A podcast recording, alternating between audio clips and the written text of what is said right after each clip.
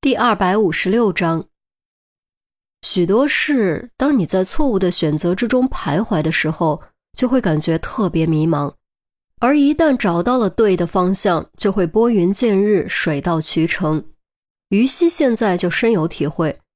自从昨晚和钟离实地分析推理，找到新方向后，原本停滞不前的案情突然间峰回路转，顺利推进。通过调查老王，也就是王蒙先的财政情况，玉溪发现王蒙先名下虽然没多少存款，却有一笔高达几百万的进款记录，以及分成数小笔的出款记录。这些出款记录加起来正好和入款相等，按照扣税反向计算后，和双色球当次的一等奖完全相同。这至少足以证明老王通过彩票得到了一大笔钱。接着，于西火速去福彩中心拿到了当次的领奖记录。果然如钟离所言，领奖者戴着面具，但如果仔细观察，就会发现此人无论身高、体型还是习惯动作，都和老王一模一样。掌握这些情况之后，于西立刻将案情进展汇报给陆明，请求对王蒙先的家进行搜查。陆明了解情况之后，当即申请搜查证。并派杜宾和孙红一同参与行动，搜查证以最快的速度审批下发。于西拿着搜查证和钟离会合后，趁着天还没黑，火速驱车赶往王梦仙家。这一次不再是偷偷摸摸，而是大张旗鼓，警笛齐鸣。王蒙仙家，哎，你看这个楼盘怎么样？一平才七千多块。有一百四和一百二两种户型，我们买个一百四的应该没问题。老王正拿着某楼盘的开盘宣传册。不行不行，你说的这个楼盘我知道，听说位置特别偏，而且绿化一点都不好，小区又不大，以后物业肯定成问题，天天扯皮累都累死了。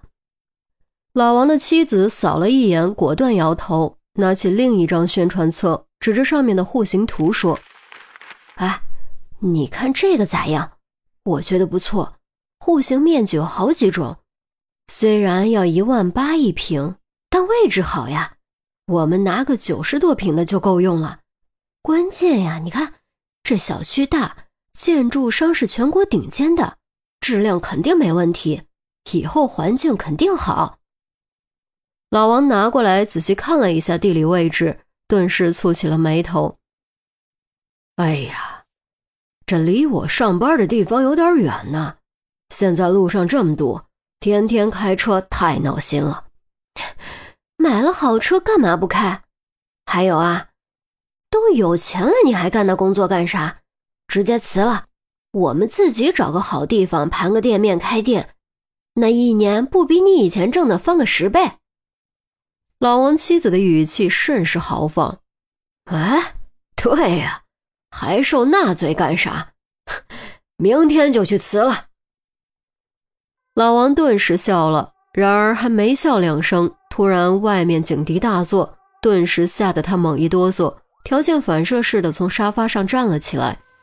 妻子被老王的反应吓了一跳，试探着问：“哎，你咋了？”“哎。”没什么，老王僵硬的笑了笑，恢复镇定，重新坐下，心中暗道：“哎，肯定不是冲我来的，可能是附近发生了案子吧。”然而还没等他坐稳，就响起了咚咚咚的敲门声，很用力，很响亮，一下下就好像重锤直接砸在心脏上。老王再次腾地站了起来。盯着防盗门，脸色唰就变了。老王妻子用奇怪的眼神看了他一眼，起身就要去开门，却被老王一把拉住：“哎，别去啊！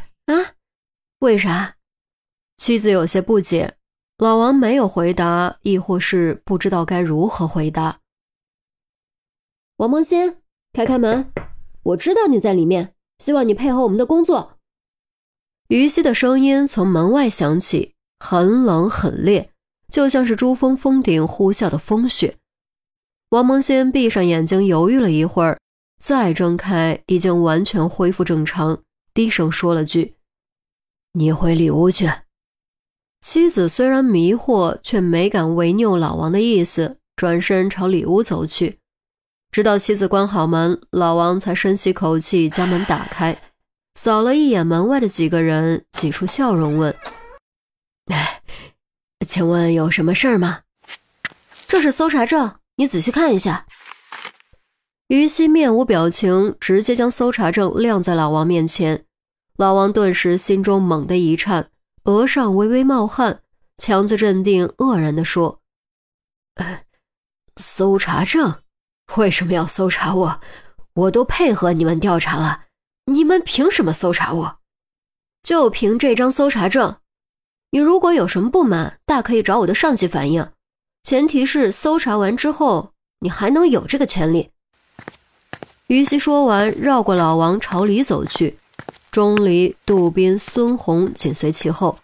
甫一进屋，于西就发现茶几上散乱丢成一堆的楼盘宣传册，随意拿起几个瞧了瞧，做了个手势示意孙红拍照。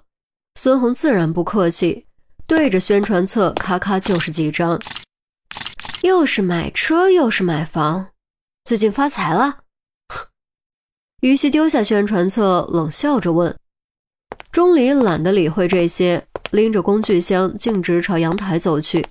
阳台是整个案子的关键，只有在阳台上也找到毒鼠强残留，和对面杨慧家阳台的毒鼠强残留模型连成一条线，才能确定是老王或者老王妻子下的毒。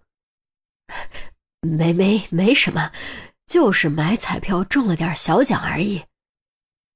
小奖？我看不是吧？扣完税也有好几百万呢，算是小奖吗？于西斜睨了老王一眼，正在搜查的杜宾忽然觉得此刻的于西颇有点陈红的范儿。老王一听，脸色就变了。他又不傻，立刻知道于西是有备而来，咽了口口水道：“走运而已，走运而已，走运。既然走运，应该是好事。为什么要把钱从你的名下转移出去，而且是分成好几笔？你以为这样做我们就查不到吗？你也太小瞧我们的权利和手段了吧！于西步步紧逼，语气愈发凌厉，宛若风急宇宙，寒入骨髓。哎，是因为。因为，因为什么？心虚吗？老王终于答不上来了。于西转身走到老王面前，盯着老王的双眼。丁正元也喜欢买彩票，不仅不间断，还喜欢把买的彩票收藏起来。可是据我们调查，他的彩票少了一张，最近的一张日期恰好就在他身亡的前两天。你觉得这是不是很巧合？是挺巧合的，挺巧。老王又咽了口口水，念头一转，语调拔高：“你你们该不会以为是我杀了他，拿走了他的彩票吧？你说呢？”于西就是不给出肯定的回答，反复试探老王的反应。老王大声说：“你开什么玩笑？我怎么可能看出这种事儿？”再说，我们彩票都是各买各的，我怎么知道他中了奖？就算我知道了，我怎么拿走他的彩票？硬抢吗？这就是钟离暂时也没弄明白的疑点。于西自然回答不上来，索性也不予回答，收回目光，转过身，淡然道：“等结果出来，一切自然就清楚了。如果你……”话未说完，突然餐厅方向传来“咚”的一声，好像是什么东西掉在了地上。接着，叮叮咚咚，又有好几样东西摔落在地。